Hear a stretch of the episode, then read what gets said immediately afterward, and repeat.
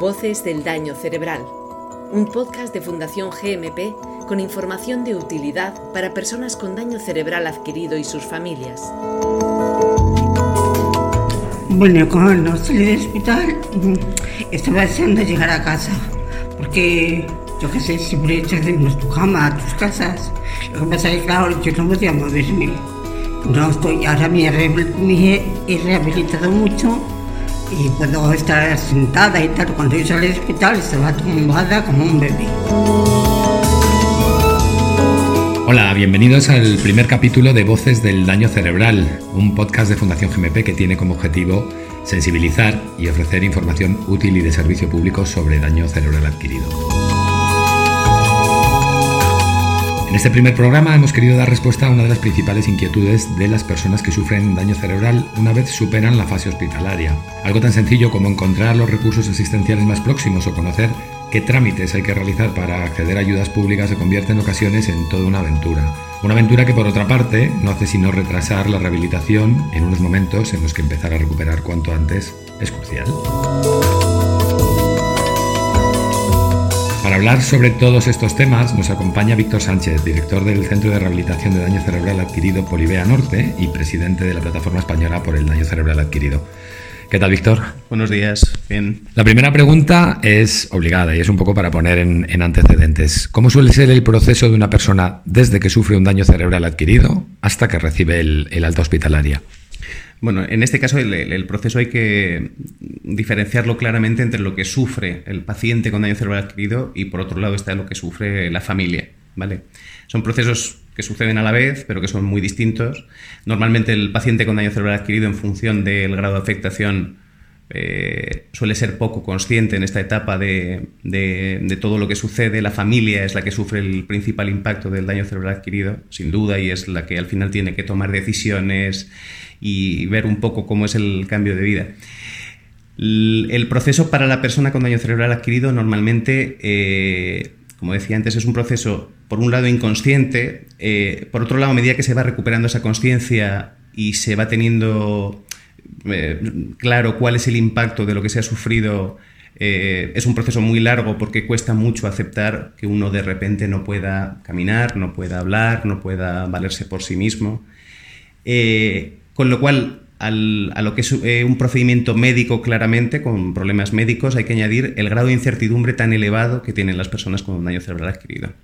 Por otro lado está el, proceso que lleva la familia durante el periodo de hospitalización, que no deja de ser eh, un sufrimiento grande por eh, el impacto que ha supuesto el daño, por el cambio de vida tan grande que va a haber y tiene un componente añadido que no suele tener el paciente con daño cerebral adquirido, que es el qué va a pasar en el futuro qué va a pasar de ahora en adelante. Mientras eh, la persona está hospitalizada, todo está muy claro, eh, tanto el paciente como, la familia son sujetos pasivos, digamos, en toda esta situación, es eh, estar un poco a lo que nos digan los médicos y hacer y, demás. Pero a medida que se va aproximando el alta, lógicamente el nivel de incertidumbre crece. Uno no sabe cuál es la siguiente etapa y, tiene que ir pensando en ello cuando todavía se está muy pendiente de cuestiones eminentemente clínicas y médicas. Y una vez que recibe el paciente el alta, ¿cuáles son las necesidades básicas que se va a encontrar? ¿Por dónde se debe empezar? Pues eh, aunque debido a mi profesión lo lógico sería mirar por la rehabilitación y por, y por lógicamente pensar en, que esa persona recupere todas las capacidades que ha perdido en la, mayor medida, eh, si preguntáramos a cualquier familiar de un paciente con daño cerebral adquirido, probablemente eso no es lo que le preocupa en el momento, esa recuperación de capacidades. Le preocupa la vuelta al domicilio. Es decir, eh, cuando esa persona ingresa en el hospital, es una persona con unas características concretas y con unas capacidades concretas y durante el periodo hospitalario ven cómo esa persona ha perdido esas capacidades. Trasladar eso al domicilio genera una incertidumbre brutal, porque se nos pueden producir situaciones tan sencillas como que la persona no pueda caminar, como que la persona no pueda mm, eh, subir escaleras y tengamos algún tramo de escaleras en el portal, cosas muy sencillas que de las cuales evidentemente el paciente no está preocupado en ese momento, pero el familiar sí. Y, lógicamente para el, para el familiar al final esa es la principal y primordial preocupación. Y estoy hablando de, de cuestiones relativamente sencillas como son eh, salvar barreras físicas, Mm, si ya nos vamos a pacientes con problemas de comportamiento, o con, un, claro cambio de personalidad de lo que era previo a la hospitalización, eh, la incertidumbre todavía se vuelve muchísimo mayor porque, porque lógicamente el familiar no tiene las herramientas suficientes como para manejar ese paciente en casa. Más allá del propio proceso que sufre el familiar de, sufrimiento de ver que, ha pasado algo muy grave a una persona querida, lógicamente. Eh, eh, un poco en función de esto que estabas comentando, ¿Cuál es el abanico? Vamos a pensar en, personas que, familias que, cuyo, cuyo, cuyo familiar acaba de sufrir un, ictus, un accidente, eh, un traumatismo. Eh, ¿Cuál es el abanico de realidades, entre comillas, que se va a encontrar? Hablabas de problemas físicos, de problemas más de comportamiento. Sí, nos podemos encontrar desde las eh, evidentes barreras físicas, yo creo que todos hemos tenido a alguien cerca que ha podido tener ese tipo de problemas, no solo de acceso a la vivienda, sino en la propia vivienda. Lo que es una bañera tradicional pues no nos vale y hay que sustituirla por un plato de ducha, algo tan sencillo como el acceso a la cama en el caso de personas con, que vayan en silla de ruedas porque tengan dificultad para hacer la transferencia. Eh, hablamos de personas muchas veces que, cuyo peso incluso el familiar no, puede manejar, requieren de una tercera persona. Eso sería como lo más evidente y lo que más o menos casi todo el mundo conoce, ¿no? las barreras físicas, pero nos podemos encontrar problemas de comunicación, nos podemos encontrar con una persona que mm, no comprende bien lo que nosotros le decimos o que no puede expresar lo que, lo que quiere decir, lo que supone un, una ruptura muy frustrante en la vida de la, de la persona y algo eh, que también genera mucha ansiedad en el familiar por no saber cómo manejarse. Lógicamente un familiar no es ni logopeda, ni fisioterapeuta, ni neuropsicólogo. Pues cuando salí del hospital, pues yo no sabía ni... no andaba, ¿eh? Y poco a poco pues ya... Rafael, 58 años. A mí me ayudó mucho mi, mi familia, entonces para mí fue fácil. Lo que pasa que yo sigo sin sin saber leer y, estas cosas un ictus. A mí me dolía la cabeza, pero como a mí me daban jaquecas, pues creían que era una jaqueca, salí y me mandaron al, al CEADAC. Y allí me volvió a pegar, eh, a ver si os lo, sé contar. Luego me dio otra y ahí ya me metieron en el, en, en el hospital, en el Ramón y Cajal. Yo no me enteraba de, Luego, luego me dio por... A ver si, os lo sé contar. Es que es... O sea, estaba no, no violento, porque yo nunca he sido violento, pero que era un poco... Pues mira, esto es lo, lo que me ha tocado. Si es que no, no puedo decir otra cosa. Probablemente lo, más desconocido dentro del daño cerebral adquirido, porque se asocia mucho a, un daño físico, serían los problemas de comportamiento, los cambios, esos cambios de personalidad, que sobre todo en las primeras etapas son muy habituales, llegando incluso a conductas muy agresivas, violentas, que mm, al final eh, el, hospital nos va a ayudar en todo eso, nos va a ayudar con ayuda psiquiátrica, con la ayuda del neurólogo, con temas de medicación y demás, pero no van a estar ahí el lunes cuando yo me levanto a las 8 de la mañana y tengo que poner en funcionamiento a esa persona para para ir a su rehabilitación o a lo que sea, no hay nadie que... Me, es decir, para el familiar hay un punto de corte que es ese momento en el que, se, está solo con, eh, con, su familiar con daño cerebral adquirido y tiene que afrontar cualquiera de estos problemas que conforman este abanico del que hablábamos y lo tiene que hacer por primera vez solo. Pasan muchos meses hasta que esa persona se siente realmente segura, empieza a tener las herramientas para manejarse y es capaz de, bueno, de llevar a cabo toda esta rutina sin tener un conocimiento previo, lógicamente. Vale, y con estas realidades en casa, ¿qué ofrece la sanidad pública a una persona que ha sufrido un daño cerebral adquirido y a su familia y a sus familiares? A ver, aquí hay que diferenciar claramente el que al final eh, pues las competencias en este sentido son de las comunidades autónomas, entonces mm, en función de la comunidad autónoma en la que se produzca el daño, las, las reacciones que se producen a continuación son bastante diversas. Si nos ceñimos un poco al ámbito de, la sanidad madrileña, que es un poco el ámbito en el que yo trabajo y el que yo conozco más, eh, lo que ofrece sanidad una vez que se produce la alta hospitalaria sería la atención, la rehabilitación ambulatoria. ¿vale? Esto desde la óptica de los profesionales, en, ocasiones tiene poco sentido por una razón muy sencilla, y es que no suele ser un procedimiento multidisciplinar. Es decir, al final una persona con daño cerebral requiere de un abordaje multidisciplinar por todos esos problemas de los que hablábamos antes. por los problemas de lenguaje, por los problemas físicos, los problemas cognitivos. Normalmente cuando la sanidad pública da respuesta a todo esto lo hace mm, de forma muy aislada, es decir, normalmente se suelen dar, se suelen recetar literalmente bloques de 30 sesiones. Suelen ser 30 sesiones de fisio, eh, a veces eh, combinadas con 10 sesiones de terapia ocupacional o con 10 de logopedia, pero no suelen, eh, no suelen, no, no existe un equipo normalmente multidisciplinar que esté coordinado, en el cual el logopeda, el fisioterapeuta, el terapeuta ocupacional y el neuropsicólogo que me atienden sean de un mismo equipo y valoren en este caso de una forma uniforme. Eso en cuanto al Servicio Madrileño de Salud. Previo a esto, y, bastante importante, pero muy, muy ausente en la mayoría de las comunidades autónomas, aunque aquí en Madrid sí que lo tenemos, eh, aquí el Servicio Madrileño de Salud sí da la posibilidad de tener plazas de ingreso hospitalario, ¿vale? Previo a la rehabilitación ambulatoria, eh, de hasta seis meses. ¿vale? En este caso aquí bueno, está concertado con tres hospitales de, la Comunidad de Madrid y, nos ofrecen esa posibilidad de tener el ingreso en la cama, lo cual tranquiliza muchísimo al familiar que no tiene que verse en, el brete de tener que volver con su familiar al, domicilio. Y además añade el componente de la rehabilitación, que es crucial, como comentabas al principio, para, para poder recuperar todas esas funciones que se han perdido en el daño cerebral.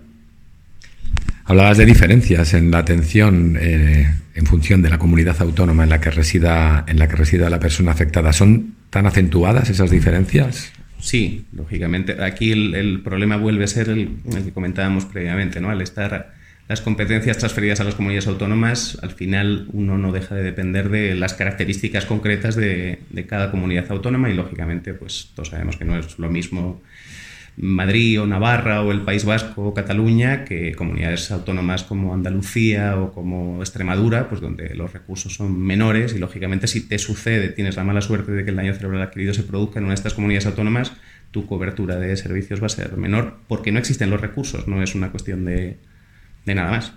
Vale, entonces entendemos que una persona que sufre un daño cerebral adquirido tiene por delante un recorrido de rehabilitación que pasa por eh, aprovechar los recursos públicos o pagar eh, los recursos privados. ¿Qué ocurre? Pongámonos en la situación de una familia con escasos recursos económicos que sufre, uno de sus miembros sufre un, un daño cerebral adquirido, que no pueden permitirse una rehabilitación privada. ¿Qué solución hay para esta gente? En realidad hay muy poca solución para este tipo de personas porque una vez agotados los, recursos públicos no tienen más opción que recurrir a, fundaciones normalmente. Su necesidad de rehabilitación es exactamente la misma, pero, pero al, ahí volvemos al, problema universal que tenemos en, este país de no tener un plan nacional, ¿no? Digamos, que acoja todo esto. Llega, pasadas, terminadas determinadas etapas, al final dependes de, efectivamente, o bien de una rehabilitación privada o bien de, una institución que a nivel fundacional pues pueda, pueda darte esa cobertura en cuanto a la rehabilitación. ¿Qué recursos ofrece la Administración desde el punto de vista asistencial? Quiero decir, eh, plazas concertadas eh, o, ayudas económicas. A ver, una vez, que termina la etapa sanitaria, que comentábamos antes, la persona termina su etapa de hospitalización, después tiene su opción de ingreso con hospitalización y con rehabilitación, en recursos como el que tiene el Servicio Madrileño de Salud, y termina esa etapa de rehabilitación ambulatoria en los hospitales, eh, hay un corte grande porque la persona deja de eh, ser una responsabilidad y una competencia de sanidad para pasar a ser una competencia de servicios sociales. ¿vale? Mm, me preguntas un poco qué, es lo que viene a continuación. El, problema no es lo que viene a continuación, que también eh, está muy diferenciado en función de la comunidad autónoma donde se produzca el daño. El problema es que ese corte lo es, primero porque el tipo de asistencia es diferente, y luego por, porque no es automático y no es inmediato, por ende. Eh, ya requiere de la valoración de dependencia. Y bueno, ahí nos encontramos el principal problema. El problema es que lo que hasta ahí ha sido relativamente rápido y bastante eficaz, y yo considero que en los últimos años ha avanzado bastante en España, mm, hace un corte de repente mientras se tramita la dependencia que supone que durante bastantes meses, normalmente al final por el periodo de un año, esas personas estén sin eh, ningún tipo de cobertura no porque no exista el recurso, porque en comunidades autónomas como las que hemos mencionado previamente sí existen los recursos, sino porque para acceder a esos recursos tienes que tener, pasada la valoración de dependencia, tienes que tener tu grado, tienes que tener asignado el recurso que has solicitado previamente y más luego tiene que haber una plaza, lógicamente, libre en ese recurso. ¿Y ese año en blanco qué hacemos? Ese año en blanco es, es probablemente lo más duro, es un poco el ámbito laboral en el que yo me manejo y, y es bastante complejo por eso, porque ni la familia ni la persona con daño cerebral adquirido entienden cómo todo lo que se ha hecho por salvar esa vida, por intentar a la mayor brevedad que esa persona tenga una rehabilitación ambulatoria y demás, de repente sufre un corte por la necesidad de una tramitación. Fue como un limbo, como una nebulosa. Los primeros meses pues fueron horribles. Teresa, 56 años. Luego ya cuando empiezas a hacer acordarte mejor, empiezas a rehabilitarte, pues es otra cosa porque te das cuenta de que puedes volver a moverte, volver a incluso hablar. Yo es que cuando salí del hospital ni siquiera hablaba. Entonces, claro, lo de... Me daba mucha rabia porque mi, mi familia no me entendía. Yo, oh, ya me reté del cartel de los símbolos y, y te da rabia, yo qué sé. Se entiende perfectamente que hay que hacer este tipo de tramitaciones, porque todo debe llevar su curso y su vía legal, pero los procedimientos son tan lentos que al final sí nos encontramos con esos prácticamente años en blanco y con que en, en, esta segunda etapa que hablábamos de perteneciente a los servicios sociales de las comunidades autónomas, las personas nos llegan o bien sin mucha atención o bien habiendo tenido mucha atención en ese periodo inicial, pero con un periodo en blanco muy grande. Con lo cual, muchas de las capacidades que se han recuperado en ese periodo inicial y en las cuales la Administración ha invertido un gran esfuerzo de todo tipo, se han perdido porque la persona viene con seis meses de parón, lógicamente. Esto es un error en el sistema muy importante. ¿Cómo, cómo se puede solucionar? ¿Qué alternativa hay? La, alternativa clarísima, y es la que hemos defendido siempre desde la Plataforma Española por el Daño Cerebral Adquirido, sería la creación de un plan nacional del daño cerebral, en el cual Sí, evidentemente al, ir pasando por diferentes etapas tienen que ir variando las competencias en cuanto a si son materia de sanidad o son materia de servicios sociales, pero no puede haber nunca un, un parón como este debido a una cuestión meramente administrativa por cambiar de eh, la consejería que te tiene que atender. En el caso de que se generara un plan nacional, se entendería que eh, esa tramitación previa que hay que hacer eh, para acceder a los recursos de servicios sociales se haría durante la etapa sanitaria lo que agilizaría muchísimo el poder acceder a recursos en la segunda etapa, en la etapa de servicios sociales. Para profanos, para quien, quienes no sepan qué supondría un plan nacional, ¿qué, es? ¿Cómo funcionaría ese plan nacional? ¿Qué beneficios tendría para arreglar esta situación?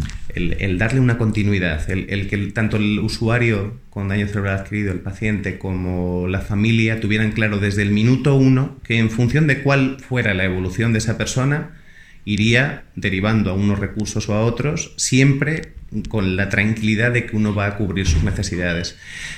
Cuando hablamos de esto, es fácil a lo mejor el establecer paralelismos así para el público más profano con otro tipo de patologías como el cáncer. Yo me planteo el que se diagnosticara cáncer eh, en un momento determinado eh, se hicieran las pruebas, eh, se hiciera un, un, esfuerzo inicial por, por intentar minimizarlo y demás, pero la etapa de paliativos no estuviera prevista. Es decir, al final, si, si tú no contemplas todo, todas las posibilidades dentro de un proceso tan complejo como es un daño cerebral adquirido, evidentemente va a haber etapas que se te van a quedar fuera. Eso es, esa es la necesidad de tener un plan nacional, que al final no dependa ni de la comunidad autónoma ni del tipo de consejería que me tiene que dar la atención en función del momento en el que estoy, daño, sino que hay un, eh, hay un árbol de decisión que en función de mis características y de mi evolución va diciendo hacia dónde tengo que ir y va cubriendo mis necesidades. Eso eliminaría por un lado, todos esos parones que se producen en medio por cuestiones de tramitación legal y por otro lado, eh, eliminaría mucha incertidumbre, tanto en el paciente como en el familiar, que a medida que va quemando etapas no sabe muy bien qué viene, no solo qué viene a continuación, sino si va a poder acceder a lo que viene a continuación. ¿Y el camino para llegar a ese plan nacional cuál es? ¿Por dónde pasa?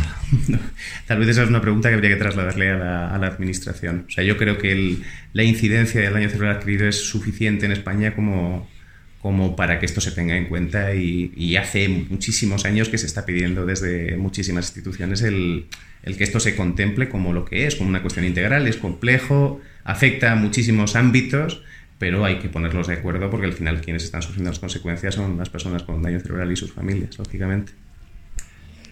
Bueno, pues vamos a pasar del ámbito público, del ámbito de la administración, al, al ámbito del tercer sector.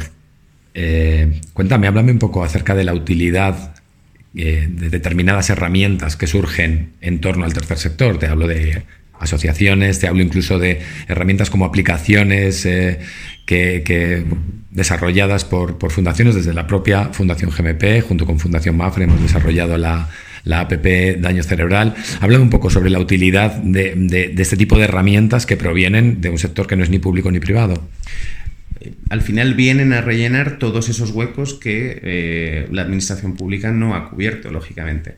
En el caso de, la aplicación, eh, nos, parece nos parece una herramienta muy sencilla de producir, aunque no lo ha sido, ha sido complejo el proceso hasta que se ha llegado a ella, pero al final nos resulta una herramienta extremadamente efectiva. Al final, cualquier persona que tenga un teléfono móvil e internet que es el 90% de la población de este país, puede acceder a eh, el conocimiento, que al final es de lo que hablábamos antes, ¿no? de la información y el conocimiento como herramienta esencial para superar toda esa incertidumbre que genera un daño cerebral adquirido. Si yo al final a un, golpe de teléfono tengo la opción de conocer todo eso, pues, pues lógicamente tengo muchísimo terreno ganado. Eso es algo que la Administración no ha hecho y que al final eh, es una necesidad que se detecta desde el tercer sector y se lleva a cabo tan importante es para la creación de este tipo de herramientas como para cualquier otro elemento en el cual la Administración ahora mismo no está, no está actuando con respecto al daño cerebral. La aplicación es Daño Cerebral App, se puede encontrar en, en las plataformas de Android, de iOS, y es completamente gratuita. Y, en, su, y en su desarrollo ha participado Fundación Polivea junto con, junto con FEDACE, con la desarrolladora tecnológica Mobile One to One, Fundación GMPI Fundación, y Fundación Mafre. Víctor Sánchez, eh, director de, de, Polivea Norte, presidente de la Plataforma Española por el Daño Cerebral Adquirido, muchísimas gracias por haber estado aquí con nosotros en este primer programa de, Voces eh, del Daño Cerebral. Eh, espero volvernos muy pronto. Un placer, un gusto